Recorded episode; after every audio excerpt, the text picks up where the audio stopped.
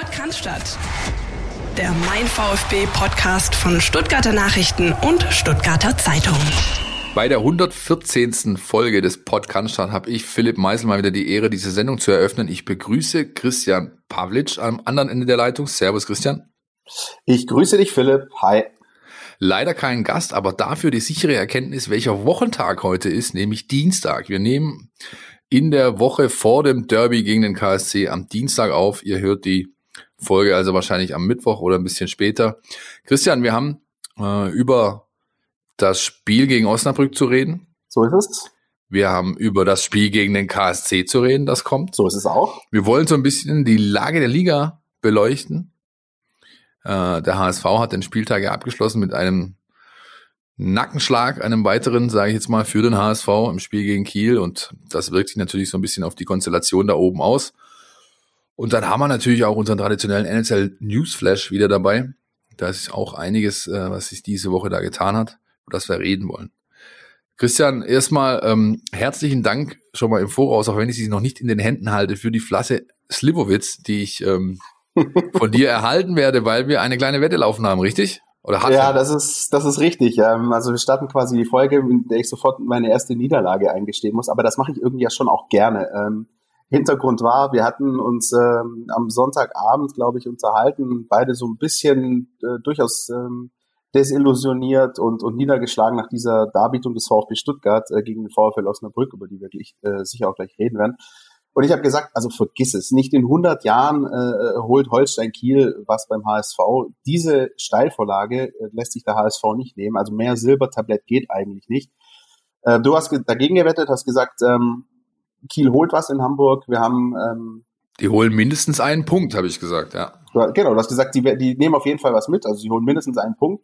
Dagegen habe ich gewettet, ähm, eine Flasche äh, Schnaps äh, quasi symbolisch ähm, zur Verfügung gestellt. Wo, eigentlich war ich echt siegessicher. Ich hätte nicht gedacht, dass das passiert.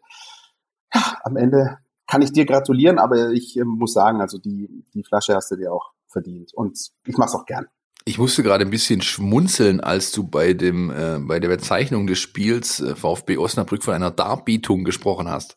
Mhm. Eine Darbietung impliziert ja, dass irgendwas dargeboten wurde. Es gibt, glaube ich, nicht allzu wenige, äh, die es mit dem VfB halten, die sagen, also so viel wurde da nicht angeboten. Wie siehst du es denn?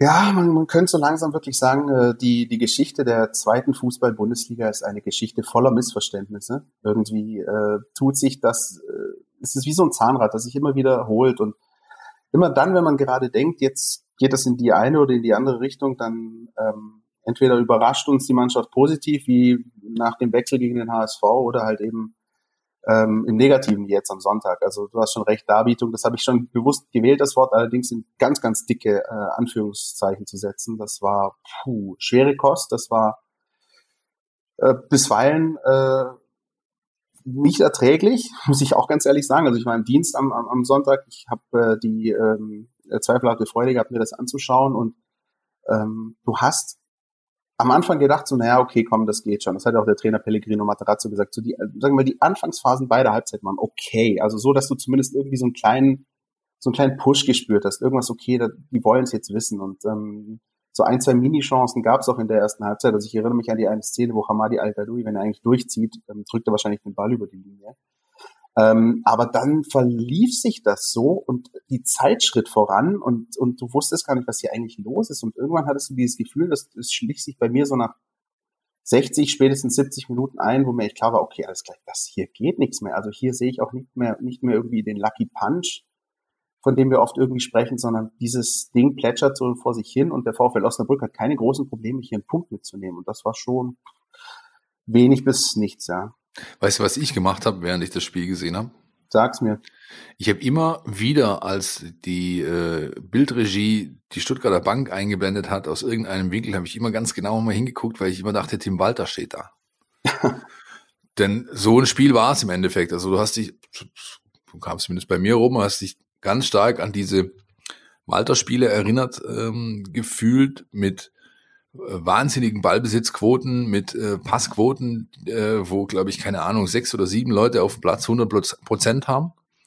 Ähm, allerdings halt alles die, die, die berühmte brotlose Kunst. Das heißt, du hast nicht mal groß Ball, äh, Raumgewinn äh, dadurch erreicht. Ähm, hast den Gegner nicht wirklich ins Laufen gebracht. Er hat sich schön mit zwei Ketten vorm 16er eingeigelt. Und ja, dann im Endeffekt halt hast du wirklich nichts Zwingendes äh, zustande gebracht. Das war schon, war schon irgendwie eine auffällige Parallele zu vielen Spielen in der Vorrunde.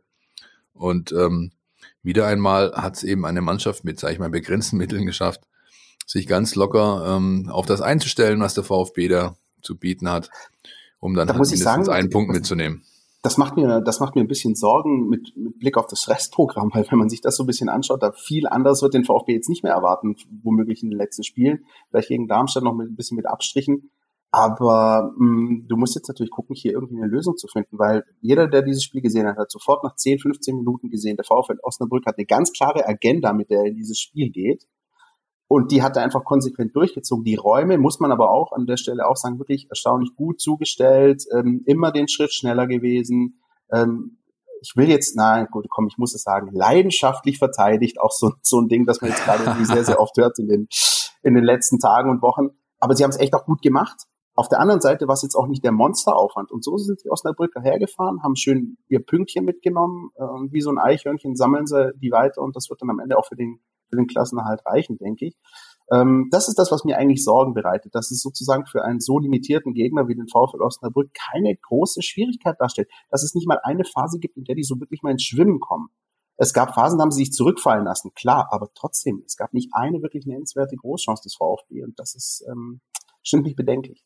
Die hatte, die hatte auch Gründe oder, oder das hatte auch Gründe, finde ich, die kann man ganz klar benennen. Aber vorher würde ich ganz gern noch mal kurz über den Frank Mill-Moment äh, des Herrn Girt sprechen.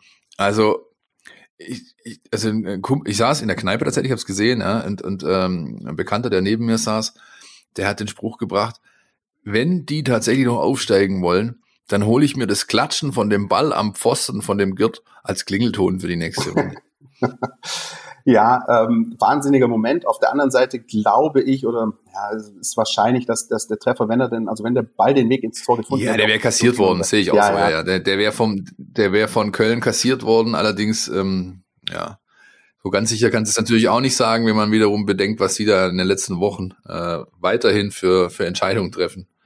So ganz sicher kannst du halt nicht sein. Das, das ist wahr. Und ähm, naja, also wenn das in irgendeinem Fall dann doch irgendwie gezählt hätte, dann wäre das halt wieder dieses klassische 0-1 gewesen, dem du dann noch äh, extremer hinterhergelaufen wärst. Also soweit ist es dann zum Glück nicht gekommen, wobei ja, so ein, zwei, drei Aktionen hatten sie dann immer, wo sie, wo die Osnabrücker, da waren sie aber nicht mutig genug äh, und hätten dann durchaus auch, also mit ein bisschen mehr Mut hätte sie auch drei Punkte mitnehmen können. Lass uns mal ganz kurz hören, was unser Kollege Carlos Ubina dazu zu sagen hat.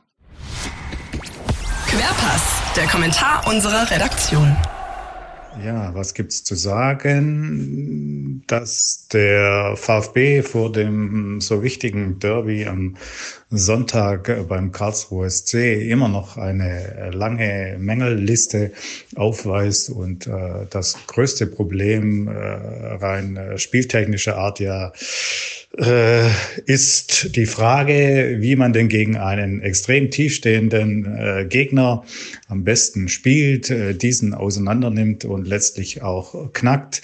Es ist ja schon verblüffend, dass es der VfB nach nun 30 Spieltagen immer noch nicht äh, geschafft hat, dafür die passenden äh, Lösungen zu finden wo es doch immer heißt, dass äh, die Stuttgarter den qualitativ äh, besten Kader in der zweiten äh, Liga hätten und vor allem ja auch im Offensivbereich äh, genug äh, Potenzial, Tempo und äh, Kreativität äh, vorhanden wäre.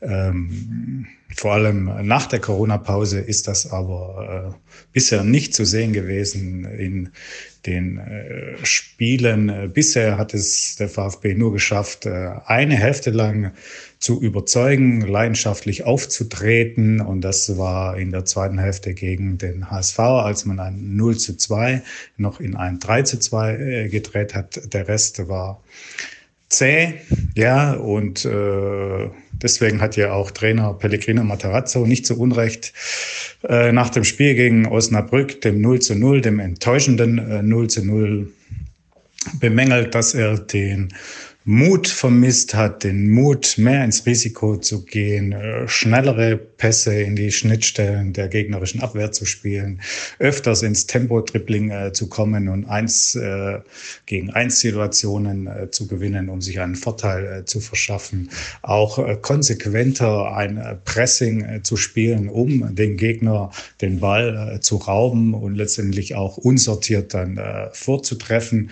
Das äh, sind die Dinge, an denen er jetzt vor dem KSC-Spiel noch arbeiten will. Er will sich nicht auf die Diskussion einlassen, dass der Mannschaft es an Mentalität fehlt, es an Siegeswillen fehlt, ähm, auch wenn äh, nicht abzustreiten ist, äh, dass eine gewisse Emotionalität auf dem Platz äh, nicht zu sehen ist. Ja, das wünschen sich äh, viele Fans und letztendlich ja wohl auch die Verantwortlichen des VfB, dass äh, mehr äh, gezeigt äh, wird, äh, was auch ein bisschen zu dem Punkt führt, dass alles nicht nur spieltechnischer Natur oder emotionaler Natur ist an Problemen, sondern äh, das führt zur Qualitätsfrage, äh, zumindest in bestimmten Phasen des Spiels und bei bestimmten, bei bestimmten Spielern zeigt sich, dass die technischen Mittel vielleicht tatsächlich nicht ausreichen, um einen Gegner auseinanderzunehmen. Ja,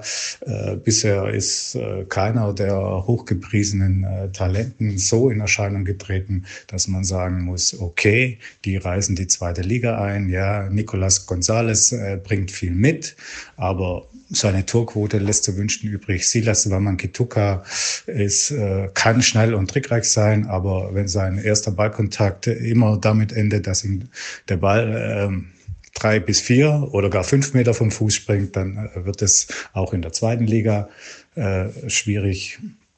Das sind so äh, Beispiele, dass einfach äh, der Vorsprung an Qualität in der zweiten Liga beim VfB nicht so groß ist, äh, wie viele meinen. Es äh, wird jetzt aber darauf ankommen, wie man damit umgeht und äh, wie der VfB es schafft, die Balance zu finden zwischen der Kontrolle, die er braucht, aber auch der Kreativität, die nötig sein wird, um die restlichen vier Spiele erfolgreich über die Bühne zu bringen. Bis dann. Ciao.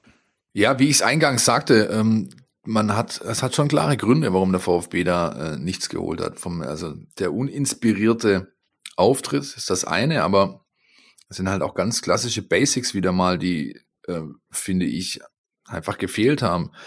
Äh, Schnittstellenbälle, Läufe in die Tiefe. Ja, ich habe von Wataru Endo, glaube ich, ein, einen sauberen Schnittstellenball mal auf der linken Seite irgendwie gesehen, der dann auch erlaufen wurde. Die Flanke landete dann im Niemandsland. Ähm, aber auch so dieses klassische, Bälle werden nur in den Fuß gespielt. Niemand, wirklich fast niemand wird in den Lauf angespielt. Und wenn dann der Ball beim, beim, sag ich mal, Rezipienten ankommt, dann nehmen die Tempo raus, anstatt Tempo aufzunehmen. Das heißt, du gibst deinem Gegner immer wieder die Möglichkeit, sich sauber zu stellen, ähm, sich gut zu positionieren, ähm, Deckungsschatten aufzubauen und, und, und. Und all das garniert dann mit dem, äh, sag ich mal, ähm, selbst in den Momenten, wo, wo, wo Osnabrück unsicher wirkte oder, oder eine Seite überladen war und sich ein Pressing-Moment ergeben hätte können, hat der VfB das einfach an sich vorbeiziehen lassen, hat diese Momente nicht genommen und dann bringst du eben einen Gegner, der so massiert steht, der sich so, wie gesagt, simpel da hinten eingerichtet hat, den bringst du nicht ins Laufen, den setzt du nicht unter, unter Stress und dann funktioniert's halt einfach nicht.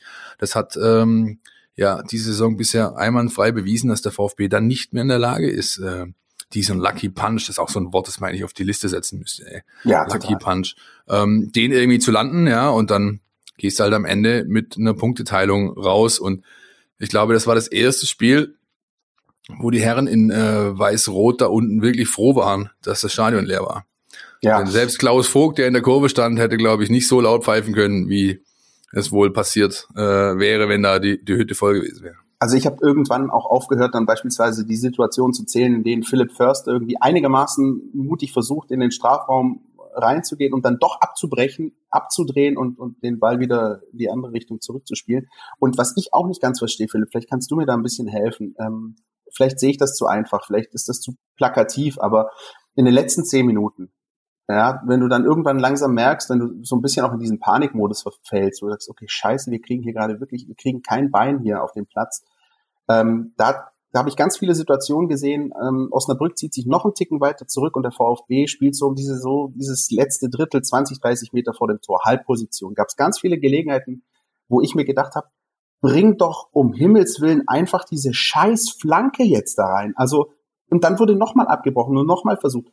Irgendwann ist doch dieser Moment im Spiel erreicht und der ist für mich nicht erst in der Nachspielzeit, weil erst da hatte ich das Gefühl in den letzten fünf Minuten, okay, wir, wir ballern die Dinge jetzt nur noch nach vorne. Aber es gab für mich ganz viele Momente, äh, wo ich gedacht habe, jetzt bring doch einfach diese Flanke. Wie oft hat der VfB Stuttgart, ich weiß, ich, dieser, dieser Vergleich, es, es nervt auch langsam, den zu bemühen. Aber wie viele Tore hat der VfB Stuttgart in der Aufstiegssaison vor drei Jahren erzielt mit dem einfachen Muster Flanke, Kopfballtor? Ja, aber da hatte er die Spieler dafür. Die ja. hat er halt jetzt nicht. Ähm, oder nicht mehr, ja. Ähm, und da muss man dann, glaube ich, auch einfach, ein Stück weit kann man da über die Kaderzusammenstellung diskutieren, da kann man aber auch natürlich über die Wechsel von Pellegrino und Materazzo äh, diskutieren in diesem Spiel. Aber beispielsweise Spieler wie Hamadi äh, Al-Gadoui oder auch ein Sascha Kalajdzic, das sind keine Kopfballspieler. Die sind zwar zwei Meter irgendwas groß, aber das sind halt, das sind halt, das sind eigentlich ähm, äh, Spieler, die gerne den Ball am Fuß haben, die auch den Ball in den Fuß brauchen, die technisch äh, relativ versiert sind, aber eben keine Kopfballspieler. Und Mario Gomez, der der dann auch nochmal so, also am Schluss standen, glaube ich, vier Stürmer auf dem Platz oder was, der dann da auch nochmal reingeworfen wird, der hat eben dann auch nicht die Situation bekommen. Das also ich hatte so ein bisschen war mir das alles zu, also ich, ich will dem Trainer jetzt nicht große Vorwürfe machen, aber ich glaube, man hätte im Spielverlauf früher sehen können, dass die elf, die auf dem Platz stehen, aktuell überhaupt keine Mittel haben und ähm, dann eben die Wechsel versuchen so zu platzieren oder so ähm, ja zu bringen, dass sie vielleicht ein bisschen erfolgsversprechender sind. Wenn ich dann einen äh, ähm, äh, einen Gomez hätte ich beispielsweise deutlich früher gemacht. Bei Hamadi hast du in der Halbzeit schon gesehen, der wird heute hier kein nichts reißen. Mhm. Also bring ihn, den Mario. Und äh, äh, ja, bei Kalajdzic, der dann reinkam und auf die Neuen gestellt wurde, also vorne zentral. Ich meine, das ist, das hat mich so ein bisschen dran erinnert, wie, wie früher in der dritten Liga, bei den guten alten Zeiten, wenn es beim VfB 2 eng wurde, hat Jürgen Kramny Daniel 4 aus der Abwehr nach vorne gestellt. Richtig. Und hat, ja, ja klar, hat vorne in den Elfmeter, auf den Elfmeterpunkt gestellt, so, und jetzt schießen wir alle mal dahin und irgendeiner fällt ihm auf den Kopf. Das ist halt für mich kein Mittel. Also da, da, da, da erwarte ich auch, sage ich mal, kreativeres Coaching. Ähm, und das habe ich halt nicht gesehen ich sehe ich sehe den Punkt, Philipp, aber für mich ist das in dieser zweiten Liga halt manchmal auch ein Mittel. Ich erinnere mich, ich, ich weiß, es ist echt, es nervt, aber Aufstiegssaison, Auswärtsspiel 1860 München, war Marcin Kaminski vorne im, im, im Fünfer. Gott, da wurde ein langer Kick. Ball, da wurde ein langer Ball reingedroschen. Der VfB lag 1-0 hinten, einfach blind. Einer verschätzt sich, irgendeiner rutscht aus. Kaminski fällt der Ball für die Füße und er drückt ihn aus zwei Metern über die Linie 1-1. Vielen Dank, Punkt mitgenommen. Also das ist das, ich, ich, du hast absolut recht. Und, und das Spielermaterial scheint offenbar nicht da zu sein, ausgerichtet auf dieses Spiel. Aber bevor du hier den Ball drei, viermal hinten rumspielst, versuch doch die Flanke, irgendwas passiert, einer verschätzt sich, sonst irgendwie was und dann fällt dir die Glocke irgendwie vor die Füße oder du erzielst irgendwie wie Mario Gomez damals das legendäre Penistor gegen den FC Bayern. Ich weiß es nicht. Irgendwas, irgendwas. Aber, aber mit diesem hinten rumgespiele bekommst du natürlich auch nichts, wenn du einfach merkst, die Passwege sind zu, die Grundlinie ist zu, dann musst du irgendwann diesen Weg einschlagen. Und das, ja, selbst dieses, ähm, diese, diese, ähm, jetzt werfen wir alles nach vorne Mentalität, die fehlt halt. Das, das finde ich, das irritiert mich ein bisschen. Ja, wie gesagt, wirst du, wirst du, äh, glaube ich, nicht mehr, nicht mehr anders erleben in den vier ja. Spielen. Und insofern kann ich dir auch jetzt schon sagen, Philipp, also selbst, wir werden gleich auch noch über die Lage der Liga sprechen. Aber selbst wenn das jetzt also gut geht, also wir nehmen mal an, das funktioniert irgendwie mit Platz zwei dann muss ich sagen, im Nachhinein würde mir der Aufstieg jetzt fast mehr Rätsel aufgeben als der Abstieg vor einem Jahr, weil es für mich irgendwie noch nicht so greifbar ist. Wenn, also außer es passiert jetzt irgendwie noch was in den letzten vier Spielen, mit denen wir gar nicht rechnen. Ganz, ganz ja, komische Gemengelage. Ja, es ist halt, ja, wie gesagt, es ist, es ist, ähm, du weißt einfach nicht so wirklich, was willst du, was fängst du damit an, mit dem, genau. was, äh, was diese Truppe da äh, Woche für Woche äh, zeigt einfach. Es ist ganz, ganz, ganz äh, diffus irgendwie schwer zu greifen. Ich bin sehr gespannt, ob so eine zumindest mal grundsätzlich etwas, sag ich mal, äh, griffigere Ausgangssituation jetzt am Sonntag, wir kommen nachher dazu, dann ein bisschen was bewirkt, wenn's, wenn sie wissen, okay, es ist Derby, es bedeutet einfach ein bisschen mehr als sonst, auch wenn es natürlich unter ganz äh, komischen Zuständen stattfinden wird, aber ob das dann vielleicht irgendwie was bewirkt. Was sagst du denn zur Aussage des Vizekapitäns Pascal Stenzel, der meinte, also ich ohne es jetzt im Wortlaut wiedergeben äh, zu können, gerade weil ich leider nicht gut vorbereitet habe. Ähm, von wegen, wir dachten irgendwie, jetzt sind wir gut im Spiel und dann läuft es von allein. So. Ja. ja. ist, ist natürlich, also, nee, was sagst du da dazu? Ja. Also es ist natürlich ein Stück weit entlarvend, ja, ähm, wenn er das sagt. So, ich glaube, er hat tatsächlich irgendwie sowas gesagt, so, sag mal, jetzt geht's von selbst. Also ist natürlich insoweit unglücklich. Ähm, es ist aber auch ein Stück weit ehrlich und an der Stelle muss ich halt eben auch sagen, wenn ich dann zum Beispiel in mich reinhöre und, und, und ich glaube, vielen Fans geht's halt eben auch so, irgendwie hatte man auch dieses Gefühl, ja, so dieses HSV, ähm, Castro Nachspielzeit Dresden, das, was wir letzte Woche besprochen haben, klinisches Spiel. Jetzt, jetzt flutscht das Ding, jetzt lässt man sich das nicht mehr nehmen. Jetzt, äh, ich, ich sag, ich fange jetzt nicht von der Butter und dem Brot an, aber also man hatte das so in sich drin. Und ehrlich, ich bin auch am Sonntagmittag so um 12 Uhr, habe ich mir auch gedacht, jawohl, und heute gibt's die nächsten drei Punkte und darüber berichten wir schön. Und dann ist es halt auch anders gekommen. Nun ist es natürlich so, dass du das als Spieler wahrscheinlich nicht denken darfst und nicht denken solltest. Ähm, auf der anderen Seite, ja, es ist eine, es ist eine komische Aussage, aber sie ist halt irgendwo ehrlich und verdenken will ich sie ihm auch wieder nicht. Problem ist, ähm, ich habe, wir, als du nicht da warst, ein paar Wochen lang, wir haben uns unterhalten mit Marco Schumacher, der hat immer wieder gesprochen von diesen ähm, äh, von diesem kleinen Denkanstoß oder diesem kleinen äh, äh, Tiefpunkt zur rechten Zeit, ja, was da irgendwie kommt. Ähm, und wir haben uns auch darüber unterhalten, der wievielte Denkanstoß ist es denn jetzt, ja, der wievielte Dämpfer zur rechten Zeit ist es. Also wenn das jetzt, also mehr Dämpfer gibt's jetzt nicht mehr. So. Und dieses, und ich glaube, mit dieser Aussage, die er gebracht hat, ähm, das muss jetzt raus sein. Und ich glaube, das muss raus sein aus den Spielern, aus der Mannschaft, das muss auch aus uns raus sein, die wir darüber berichten weil jetzt ist absolut letzte Eisenbahn. Also mehr äh, kriegst du jetzt nicht mehr geliefert von der Konkurrenz, denke ich einfach mal. Wie siehst du es? Damit hast du eine schöne Überleitung geschaffen für den äh, für die Lage der Liga und das Spiel am vergangenen Montagabend im Hamburger. Volksparkstadion. Das soll mir auch recht sein. ja, die Lage der Liga, die ist weiterhin so, dass man irgendwie das Gefühl hat, in den letzten Tagen hat es ja viel geregnet. Wenn ich immer bei mir hinten da in meinem Hinterhofgarten bin und mich noch um meine Pflanzen kümmere, dann sammle ich da immer schön fleißig so ein paar Schnecken ab. Und diese Schnecken, so hast du das Gefühl, die, die äh, versuchen gerade auch irgendwie Richtung äh, Aufstiegsplätze, Relegation, zweite, äh, nach erste Liga zu robben. Also es ist wirklich schon bemerkenswert. Ich kann mich nicht dran erinnern, ähm, und ich gucke jetzt schon eine Weile Fußball und verfolge ihn auch schon sehr lange professionell, dass ich eine Saison miterlebt habe, ähm, unabhängig vom VfB Stuttgart jetzt, wo es so, sag ich mal, wenig äh, Ausrufezeichen gab, wo so viele Mannschaften immer wieder jegliche Art der Schützenhilfe, die ihnen von irgendwoher geboten wurde, äh, das berühmte Silbertablett, du hast vorher angesprochen eingangs, einfach mhm. liegen lassen und nichts draus machen und äh, Arminia Bielefeld hat sich da oben schön eingenistet und spielt selber gerade auch so ein bisschen, vor allem zu Hause haben die gerade echt so ein kleines äh, Ergebnisthema. Sie holen nicht mehr so sicher ihre Siege da. Die haben sich da eingerichtet und schauen schön von der Couch aus zu, wie sich alle anderen vor sich hin dilettieren. Also es ist schon irgendwie äh, bemerkenswert einfach. Ja? ja, das ist ganz komisch und äh, äh, auch, ähm, auch mit Blick auf den ersten FC Heidenheim so. Also ich glaube, die werden sich auch ein bisschen oder sehr ärgern, weil ich meine, okay, jeder hätte jetzt an diesem vergangenen Wochenende zum sogenannten Gewinner des Spieltags werden können und keiner ist es geworden. Doch, Bielefeld. Ja, gut, okay, ja klar, Bielefeld, okay. Und die haben ja noch ein Spiel in der Hinterhand auch noch. Die haben ja noch eins gegen Dynamo Dresden. Also, Richtig. Ähm, für die ist es im, im Endeffekt dann doch auch gut gelaufen. Aber auch so für den ersten FC Heidenheim, da siehst du die zwei da vorne, diese, diese schlafenden Riesen, die gurken sich wieder einen zusammen und äh, wir verlieren in Hannover. Also ich glaube, da ist der Ärger auch sehr, sehr groß. Und irgendwie ähm, auch mit Blick auf das Restprogramm ist das wirklich strange. Ich kann es gar nicht greifen. Ich weiß nur, äh, ein ganz entscheidendes Spiel ist am vorletzten Spieltag Heidenheim gegen den HSV. Da spielt der VfB parallel in Nürnberg. Das wird ein ganz wichtiger Spieltag. Ansonsten hat der HSV noch Dinge vor sich, die der VfB jetzt irgendwie hatte. Dresden auswärts, Osnabrück daheim.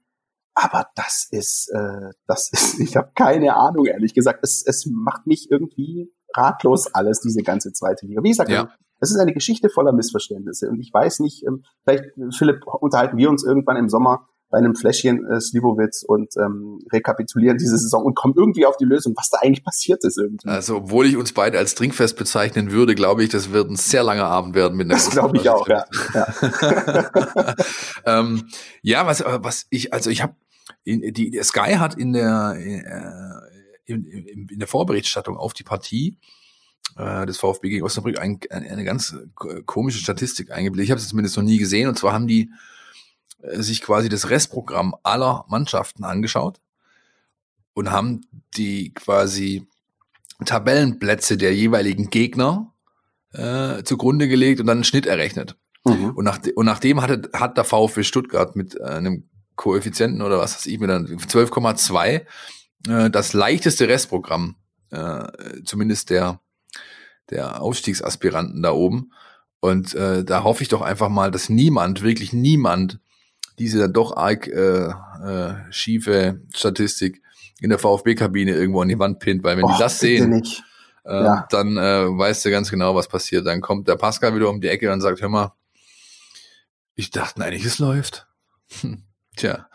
Nee, also es ist, ich weiß, offenbart, ich kann nicht, ich komme nochmal noch mal auf diese Aussage zurück. Ähm, das offenbart einfach ein Mindset, das, das mich fuchsig macht, ja, wenn, wenn du, weil es halt so tief blicken lässt, ja, ähm, äh, dass dann halt über dieses Gerede von wegen FC Bayern der zweiten Liga und klare Spitzenmannschaft und teuerster Kader und höchste individuelle Qualität, das scheint dann halt schon doch irgendwo verfangen zu haben bei den Akteuren. Und das ist einfach ein, ein, ein ganz, ganz ähm, tiefsitzender Stachel, den du irgendwie rausbekommen musst. Aber der ist ja auch, und das ist das Interessante eigentlich, er ist ja beim VfB nicht neu, dieser Stachel. Mhm. Sondern du kannst ja. eigentlich, du kannst äh, Jahre, Jahrzehnte, äh, Saison für Saison zurückgehen und du wirst immer wieder das finden, immer diese, dieses, dieses sich zurücklehnen, bisschen dieses selbst, ich will nicht sagen selbstgefällig, ähm, aber, aber so diese Selbstzufriedenheit und ich war, ich, ich wundere mich dann immer wieder, woher kommt die denn? Weil, weil als, als Sportler, das ist zumindest mein, äh, das mag naiv sein, ja, aber das ist zumindest mein Dafürhalten, dann musst du doch immer den Anspruch haben, irgendwie weiterzukommen, etwas zu erreichen, äh, äh, äh, performen, wie man heute so schön sagt, ja, und und dazu gehört halt einfach, dass ich auch in der Lage bin, dann gegen, sage ich mal, graue Mäuse äh, äh, eine Topleistung anzubieten und das fehlt äh, und, und, und es scheint irgendwie niemand so wirklich, ja, war dann halt so. Ne? Und irgendwann stehst du dann halt nach 34 Spieltagen nach, ja, war dann halt so und hat halt wieder nicht gereicht. Also es ist wirklich alles, ähm, ja, ich will nicht sagen alarmierend, aber einfach, äh, es, es, es, es offenbart äh, äh, vieles und äh, ja, und vieles davon gefällt mir überhaupt nicht. Ich, ich würde sogar, ich würde sogar so weit gehen und sagen, es ist alarmierend. Also im sportlichen Sinne, weil, ähm, wie gesagt, 30 Spieltage, was willst du eigentlich noch irgendwie äh, an, an, an Zeichen bekommen, an, an, an Ergebnissen der, der Konkurrenz bekommen? Viel mehr Alarm geht eigentlich nicht. Ähm, und zeigt diese Tabelle, also diesen, diesen errechneten Schnitt irgendwie der Gegner, äh, bitte bloß niemanden. Also das ist, das darf ja niemand erfahren. Wenn ich darüber, ich darf gar nicht darüber anfangen nachzudenken, dass der VfB Stuttgart, also in zusammengenommen sechs Spielen gegen Kiel, Osnabrück und Wien Wiesbaden, ein Remis und fünf Niederlagen geholt hat. Eigentlich, also wenn man, wenn man eigentlich ehrlich ist, mit so einer Bilanz gegen beispielsweise jetzt mal diese drei Gegner darfst du eigentlich nie, nie, ich wiederhole, nie aufsteigen. Und trotzdem ist es drin. Und trotzdem hast du zwei Punkte Vorsprung auf den HSV. Und das musst du jetzt ergreifen und zu sagen, hey, wir haben wahrscheinlich mehr Glück als Verstand in dieser Saison. Aber wenn wenn es jetzt nicht irgendwie mal Klick macht, dann tut's mir auch leid. Also dann, dann gibt's keinen ähm, äh, verdienteren Nichtaufstieg, den ich mir je vorstellen könnte. Wo es übrigens Klick gemacht hat, äh, finde ich, und dann wieder den Bogen zurück äh, zu spannen äh, zur Lage der Liga und zu, ist so ein bisschen die äh, bei den Fans. Ja? ja, total. Also wenn ich wenn ich mich noch daran ach Gott, was ist denn heute los? Daran zurück erinnere, wie es damals äh, 2016 ähm, war unter Hannes Wolf, als auch die Schlussphase anstand ähm, äh, tausende Menschen nach Nürnberg gepilgert sind. Ähm, im, Im ganzen Umfeld äh, in der Stadt hingen Fahnen aus den Fenstern. Also da war eigentlich, ich will nicht sagen Euphorie, aber da war halt so ein, da war irgendwie Biss da, da war, da war, da war Gier da, da war, da, also die, die ganze Region fühlte sich mitgenommen, wurde mitgenommen, war mitgenommen und hat halt dann einfach äh, den VfB ein Stück weit auch getragen. Wenn ich mich jetzt so umschaue, ist natürlich immer schwierig, aber, aber also es hängen keine Fahnen aus den Fenstern. Ähm, und, und, und wenn man sich in den entsprechenden Blasen in den sozialen Netzwerken umschaut, ob das jetzt bei uns in den Kommentarspalten ist oder eben in seinen persönlichen Blasen, die man so hat, oder auch in der Kneipe, wenn man einfach den, den, den Light aufs, aufs Maul schaut, wie man so schön sagt, ja, dann. Aber mit Abstand. Dann, ja, natürlich, mit gebührendem. Aber dann, aber dann hast du schon das Gefühl, dass da gar nichts ist. Im Gegenteil, es ist eben schon fast so, dass dass ein gewisser Defetismus einsetzt. Also sobald es eben nicht läuft, sobald da irgendeiner die Pille aus, ins Ausgurkt oder was auch immer, dann ähm, ja, hast du fast das Gefühl, äh, die Menschen fühlen sich bestätigt in, in ihrer Denke von wegen, ja, die können doch nichts, was wollen die denn oben, was wollen die aufsteigen oder ja, und das, äh, das ähm, sehr gefährliche äh, Gemengelage, finde ich, auch wenn natürlich die Fans nicht im Stadion sein dürfen, gerade aufgrund der aktuellen Lage und äh, da nicht unbedingt ein Faktor sind, aber so ganz grundsätzlich äh, hast du nicht das Gefühl, dass äh, sich die Leute groß äh, ja, drüber, drüber freuen, äh, dass der VfB die Möglichkeit hat, immer noch äh, in die erste Liga zurückzukehren. Ja, es ist irgendwie auch da, es ist so, so grau äh, wie gerade irgendwie das Wetter in dieser Woche. Also es ist wirklich, wenn man da so ein bisschen reinguckt und da liest man ja auch bestimmte, man kennt die, die, die äh, User ja teilweise auch zwar nicht persönlich, aber man, man, man weiß, dass sie es wirklich mit dem VfB halten und eigentlich nicht diejenigen sind, die immer nur am, am Bruddeln sind, sondern wirklich auch, wenn es auch was zu loben gibt, das dann auch entsprechend tun. Aber du liest natürlich äh, im Netz Kommentare wie, also als kleine Auswahl, der, der schlechteste, unkreativste VfB aller Zeiten, 90 äh, Minuten eine weiße Wand anstarren wäre äh, keine größere Zeitverschwendung gewesen als jetzt äh, dieses Spiel oder auch es ist nicht zum Aushalten. Also solche Dinge, die Leute leiden mit. Ja, es ist ja, es ist ja dann einfach nicht nur Leidenschaft in, in diesem Sinne des Wortes, sondern wirklich man leidet mit. Das merkt man auch bei den bei den Fans. Ich glaube, ich, ich weiß nicht, ob sie glücklich, unglücklich sind, ob es jetzt darum geht, ähm, ich glaube, die Tatsache, dass der VfB immer noch auf dem zweiten Platz ist, die, die stimmt uns natürlich alle zuversichtlich, die Fans und, und uns auch. Ähm, aber es ist ganz, ganz komisch. Du hast recht. Ich weiß nicht, also wenn je irgendwie Zuschauer zugelassen würden, also angenommen, es gäbe dieses, diese Corona-Pandemie nicht, ich weiß nicht, ob, äh, ob der Cannstatter Vasen nochmal so ähm, auf, äh, sozusagen die Decke wegfliegen lassen würde, wie, wie damals ähm, am letzten Spieltag gegen die Würzburger Kickers. Das ist, wir können es nicht einordnen, aber was wir wahrnehmen, ist ganz, ganz viele Kommentare und ganz viel ähm, ja, Ratlosigkeit auch bei den Fans.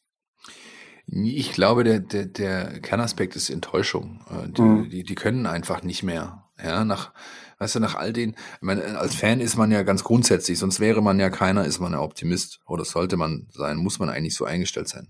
Und und äh, wenn du es halt mit irgendeinem Club hältst und, und, und da läuft seit so vielen Jahren einfach alles irgendwie äh, nicht vielleicht ja falsch oder einfach nicht so, wie du es dir vorstellst, dann hast du irgendwann äh, kommt so ein Break-Even-Point, dann kannst du halt nicht mehr dich nochmal motivieren, nochmal sagen, nochmal an das Gute glauben und irgendwann hast du dann einfach so, ein, so eine Grundtendenz, so eine Grundstimmung in dir, wie man es gerade vieler vielerorts und, und von vielen Leuten wahrnimmt. Ist natürlich gefährlich, denn also unabhängig jetzt davon, was der VfB Stuttgart macht in seiner kommenden Saison, aber in welcher Liga er spielt, ähm, mit dem mit dem Grundkonstrukt, das dahinter ist, äh, sportliche Entscheider, aber auch Kaderstruktur in der Mannschaft, ähm, hast du dich halt ganz klar äh, nach dem Abstieg letztes Jahr für ein Projekt entschieden.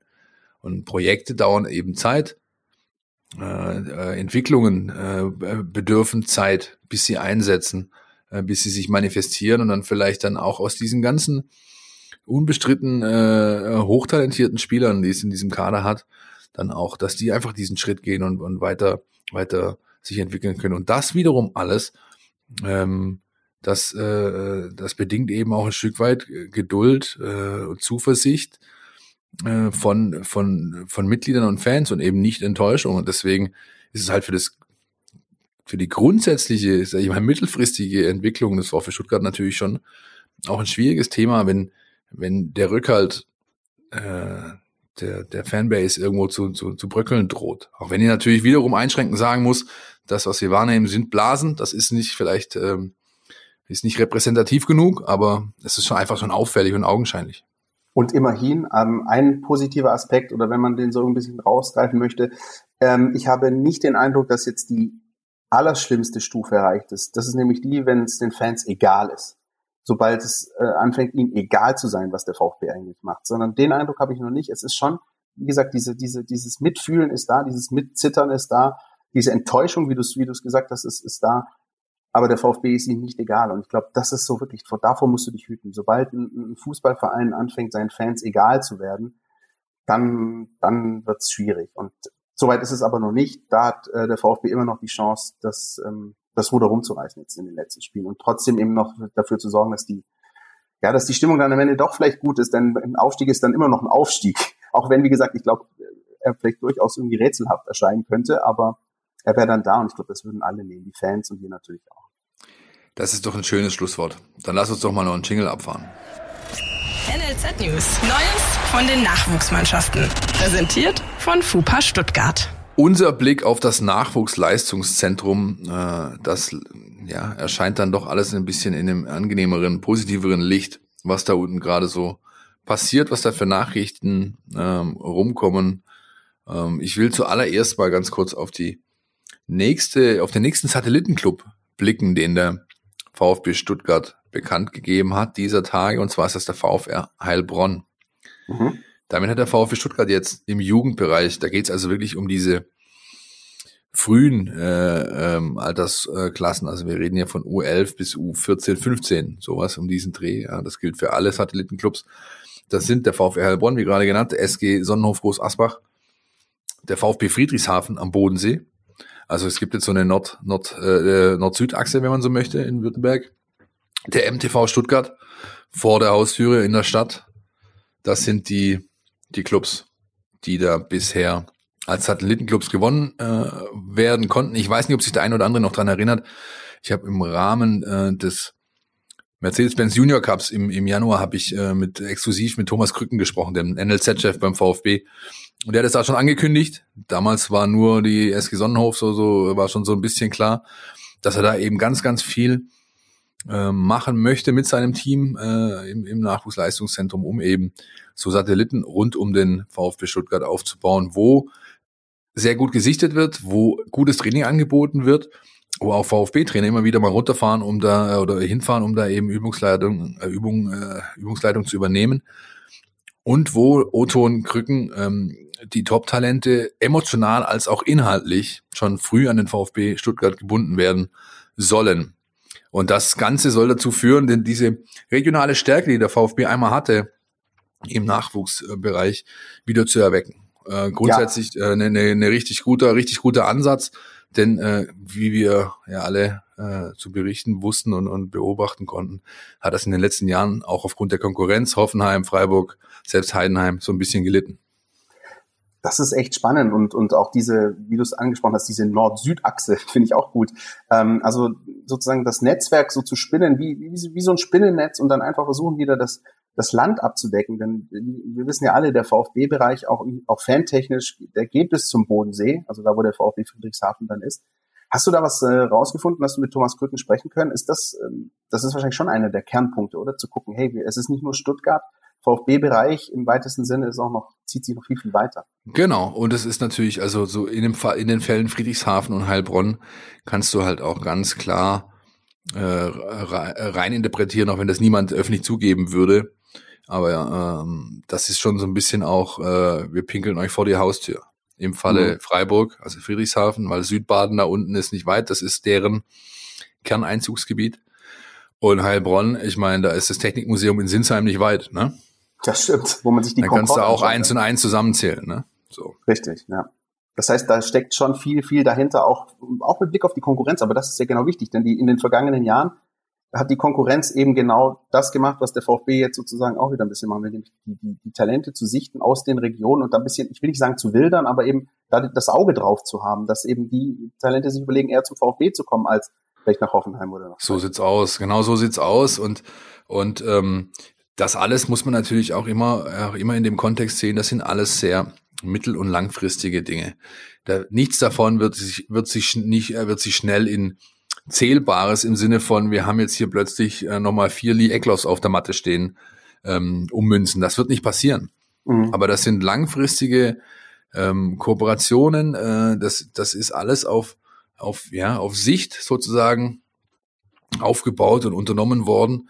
Und insofern einfach der richtige Schritt. Es gab diese Kooperation früher schon mal. Und da war noch Schroff Albeck, äh, waren da noch in der Jugendleitung beim VfB groß. Da hat man mit Reutlingen, äh, auch schon mal mit dem VfR Heilbronn, der dann zwischenzeitlich, glaube ich, dreimal oder zweimal insolvent ging und jetzt wieder am Kommen ist, hatte man schon solche Sachen. Ja, da kamen dann Spieler, ein Ermin Bicakcic beispielsweise kam aus der Heilbronner Ecke zum VfB, ein Timo Baumgartel kam vom SSV Reutlingen zum VfB. Ja, ähm, stimmt. Äh, all diese Dinge, ja, das ist über die Jahre eingeschlafen, wurde vernachlässigt und jetzt hat man äh, unter der Führung von Krücken sich da wirklich viele, viele Gedanken gemacht und dreht extrem viele Schrauben und das ist eben eine davon. Ich bin überzeugt, da wird in den nächsten Wochen äh, werden wir noch öfter über solche Themen reden, rund um das NLZ, weil da wird noch was passieren.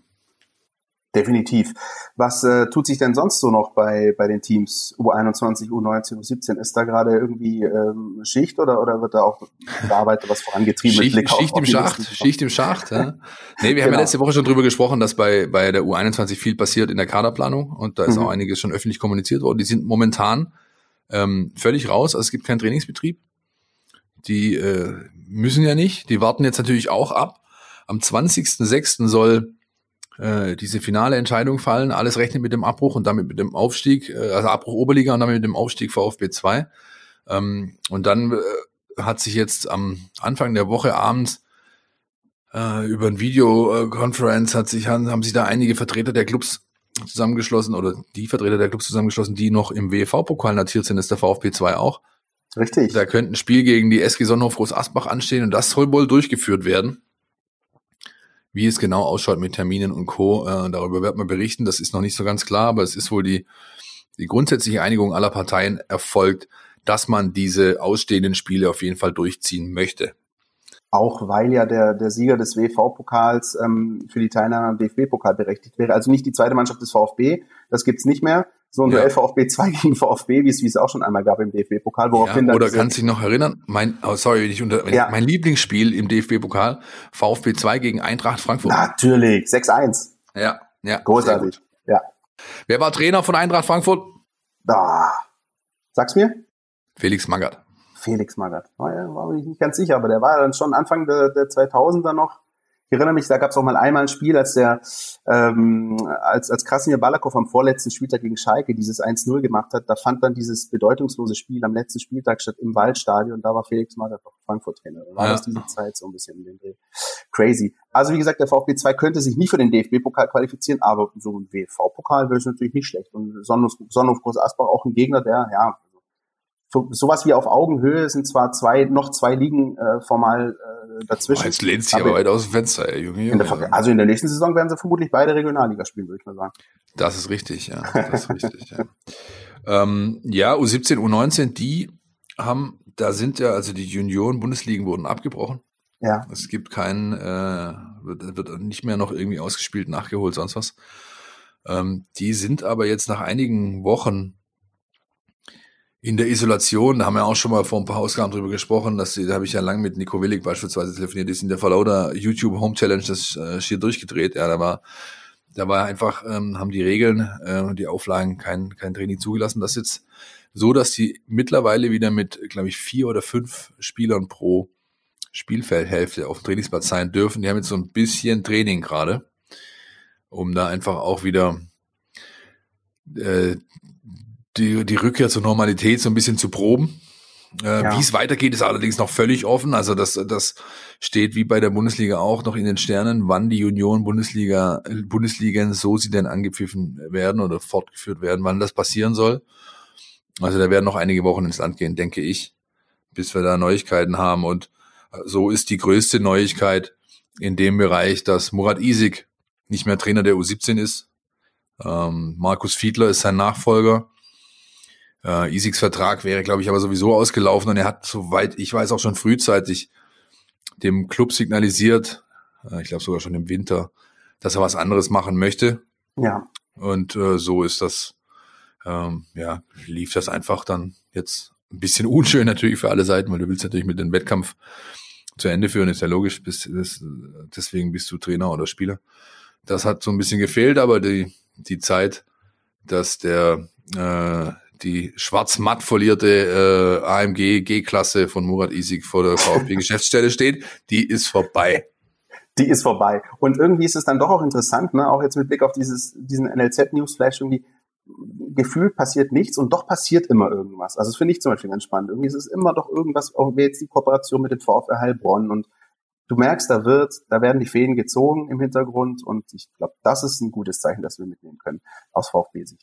Ja, das ist, ähm, das, ist klar, klar, das wird sich ja, das wird sich auch nie ändern. Dafür ist das, äh, ist das zu volatil, dieses Business im Jugendbereich, da passiert immer extrem viel und deswegen legen wir da auch seit einigen Monaten eigentlich schon ein bisschen verstärkter unser Auge drauf in unseren Folgen, weil das einfach hochinteressant ist und eben auch zum Club gehört. Äh, wie manch anderes wiederum, was wir dann, das müssen wir uns vielleicht ankreiden, nicht ganz so breit hier zur Sprache bringen können wie Themen wie Leichtathletik und äh, Schiedsrichterei und sonst was, die eben auch natürlich zum Verein gehören, ganz klar. Da hast du recht. Und äh, volatil übrigens, Kollege Meiser, ist ein richtig gutes Wort. Es geziemt sich, solche Worte zu verwenden. Volatil, merke ich mir. Gerne, immer gerne, Christian. Ich helfe dir immer gerne weiter. Wenn du, also wenn, ne? Ja, ja klar. Wenn du mal ja? irgendwie eine Frage hast, du kannst mich auch nachts mal anrufen. Ja, ich gerne. Bin, ich, für dich bin ich immer da, weißt du doch. Das ist so nett von dir. Dann würde ich sagen, ähm, lass uns jetzt nach vorne schauen, oder? Auf dieses Spiel, äh, dieses Spiel, das Derby. Und das heißt doch aber traditionell, nach vorne schauen heißt doch traditionell, Auftritt Jonas Bischofberger. Die Mein VfB Taktiktafel. Hier geht's ins Detail. Ja, der VfB tut sich schwer, gegen sehr defensiv eingestellte Gegner Chancen rauszuspielen. Das könnte so ein bisschen daran liegen, dass man doch nach der Wiederaufnahme der Saison vor allem in der Defensive so ein bisschen gewackelt hat und äh, diese Probleme zwar mittlerweile gelöst hat, ähm, während man aber offensiv noch nicht auf dem Niveau ist von vor der Pause. Also da schafft es der VfB noch nicht so gut, ins offensive Mittelfeld zu kommen, auch über Außen machen sie weniger Druck als damals. Äh, allerdings könnte der nächste Gegner so ein bisschen Hoffnung machen, dass es besser wird. Ähm, da wartet der Karlsruher SC, die zwar auch ähm, eine hohe Stabilität haben in der Restrunde, ähnlich wie Osnabrück zum Beispiel auch, wenig Gegentore kassieren, die aber auch diese Stabilität auf eine andere Weise generieren. Also in der Offensive ist es zum Beispiel so, dass der KSC äh, sehr, sehr risikoarm nach vorne spielt. Ähm, das löst fast ein bisschen Retro-Feelings aus, wie vor zehn Jahren. Geht da jeder Ball wirklich nach außen oder lang nach vorne.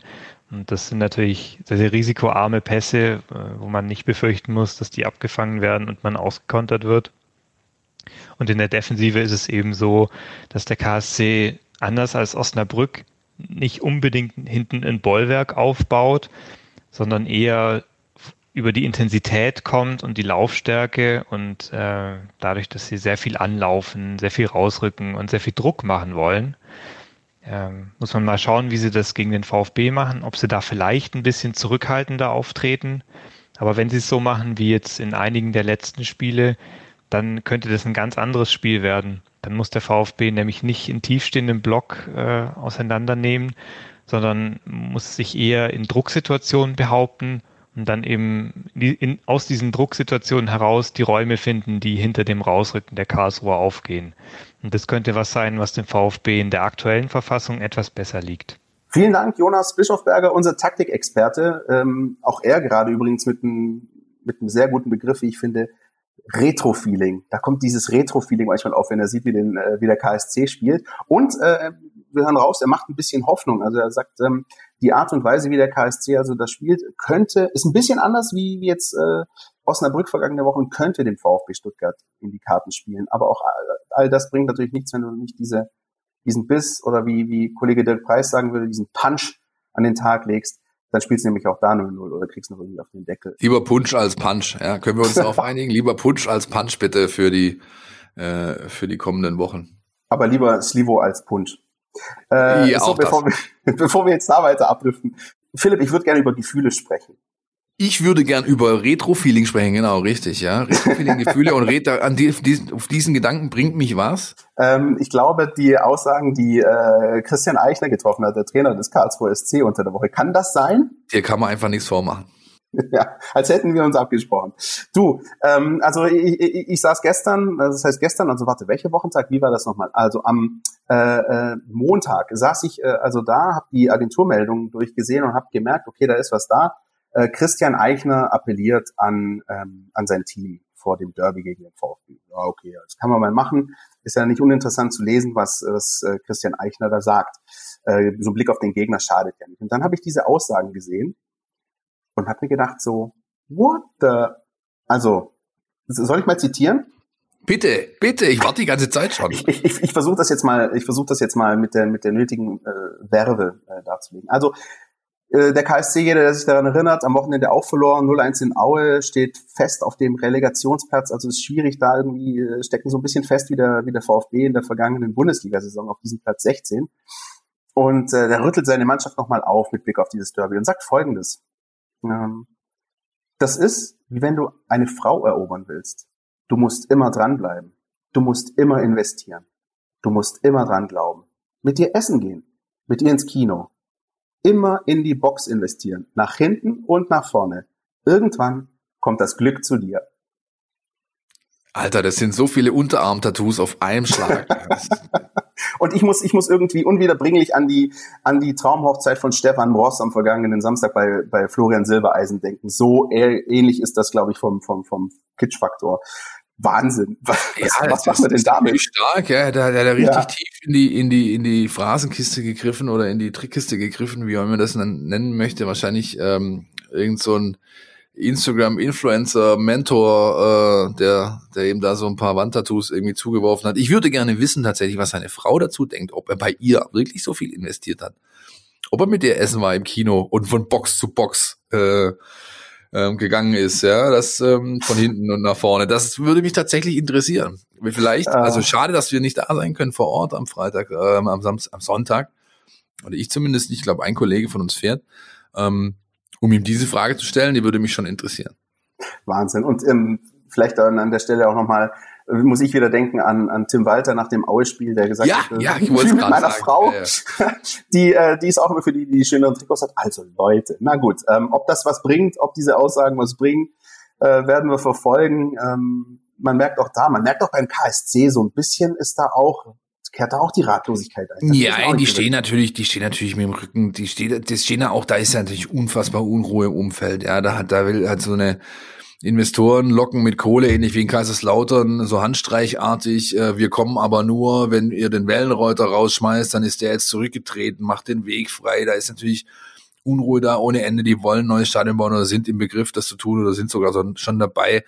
Ähm, haben haben äh, natürlich eigentlich schon fast die Pflicht und sind, das muss man auch ganz ehrlich sagen, von ihrer von ihrer Tradition her sind sie eigentlich, das ist einfach ein Zweitligist, Punkt. Ja und und und ähm, äh, die stehen mit dem Rücken zur Wand da. Das ist natürlich alles andere als einfach und ja, ist schon ein Stück weit unter den ganzen Gesamtaspekten oder da ist es schon fast schon ein bisschen erfrischend, dass Herr Eichner da eine Variante gewählt hat, die, sie, die sie dann doch etwas abhebt von dem üblichen Sprech äh, in ja, solchen Situationen. Ja.